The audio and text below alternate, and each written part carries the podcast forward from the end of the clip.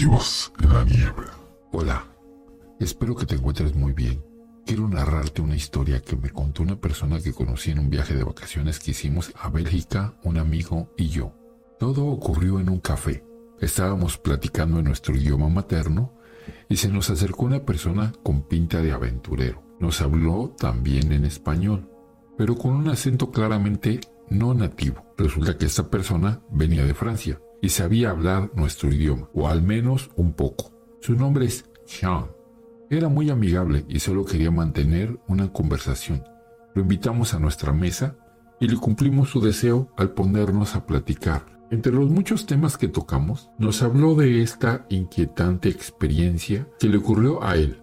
Cuenta que él se vino a vivir a Bélgica hacía cinco años, aunque en su país natal ya tenía una vida hecha él quería experimentar algo diferente, un nuevo comienzo.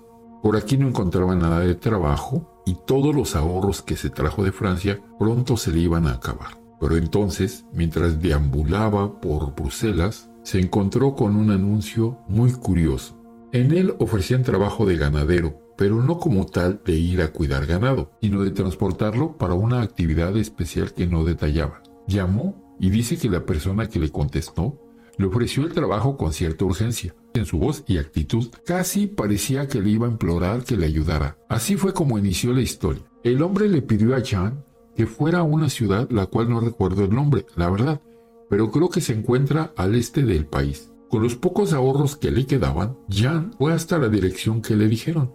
El lugar era una granja. Se presentó con el hombre, un señor común y corriente, de unos 60 años. Jan pensó que fue justo por la edad que el señor necesitaba de ayuda. Él le explicó muy brevemente lo que tendría que hacer. Había unas personas que le compraban borregos al viejo cada mes durante el invierno. Él tenía que ir a una zona especial y dejarlos. Luego se iban. Eso era todo, así de fácil.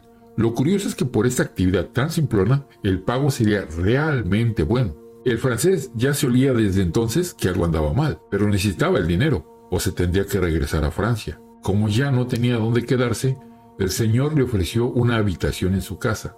La primera entrega se hizo dos días después de su llegada. Se despertaron como eso de las 4 de la mañana y desde la granja manejaron unos 20 minutos por carretera.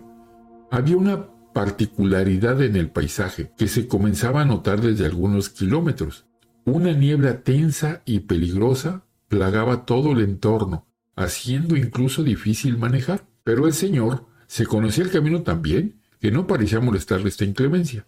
De pronto se desviaron de la carretera hasta llegar a lo que parecía ser un campo abierto, enorme, cerca de un bosque. Ahí vieron a un grupo de personas que esperaban su llegada. El señor se detuvo y le dijo a Jan que bajara al becerro. Esas personas se veían cuanto menos extrañas, lúgubres. Nadie sonreía ni saludaban. Nadie se veía feliz de estar ahí. Jean bajó el becerro y lo llevó con estas personas. Ellos le pagaron al señor una gran cantidad de dinero. Mientras Jean preparaba todo para irse, vio cómo los hombres y las mujeres se apresuraban a llevarse al animal dentro de la niebla. El viejo le dijo a Jean con su fuerte voz que tenían que irse ya. Él obedeció, subió la camioneta y manejaron de regreso a la granja. En el camino, al ver por fin con sus propios ojos el misterio de todo este tema, Jan no dudó en preguntarle al señor qué es lo que realmente pasaba, pues todos sabíamos sospechosos desde el principio. El viejo le dijo que le contaría con una condición, que una vez que supiera, no renunciaría. Jan mintió. Claro, le dijo que no se preocupara, que no se iría. Pero obviamente, si la situación era demasiado peligrosa para él, se largaría tan pronto como le fuera posible.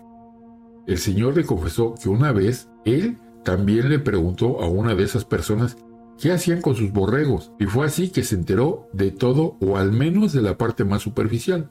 Esa gente supuestamente pertenece a una secta de nombre secreto y ofrece las vidas de los animales a algo que según ellos habita la niebla. Dice que cuando lo hacen se ganan el favor de esa entidad y empieza a irles mejor en la vida y en todo. Cuando le contaron esto, el señor incluso se molestó porque cree que estas personas inventaron la historia. Realmente no pensaba que le dirían la verdad.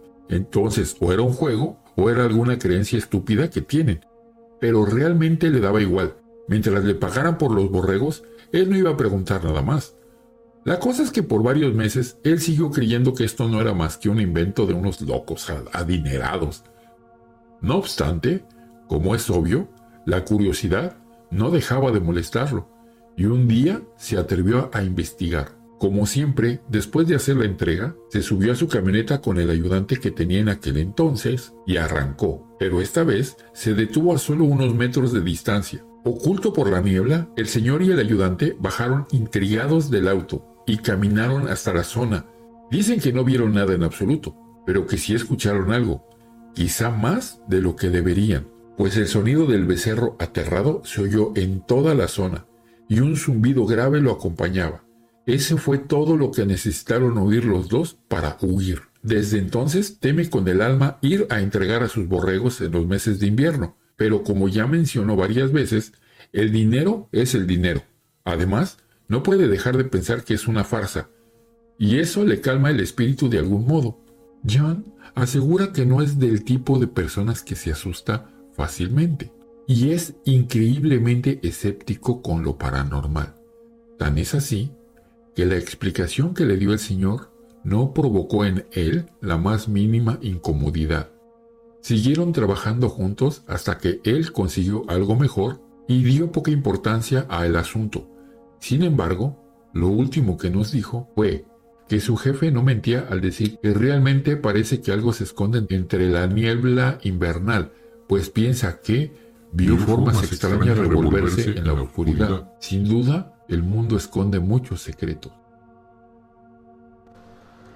Muchas gracias por haber visto este video.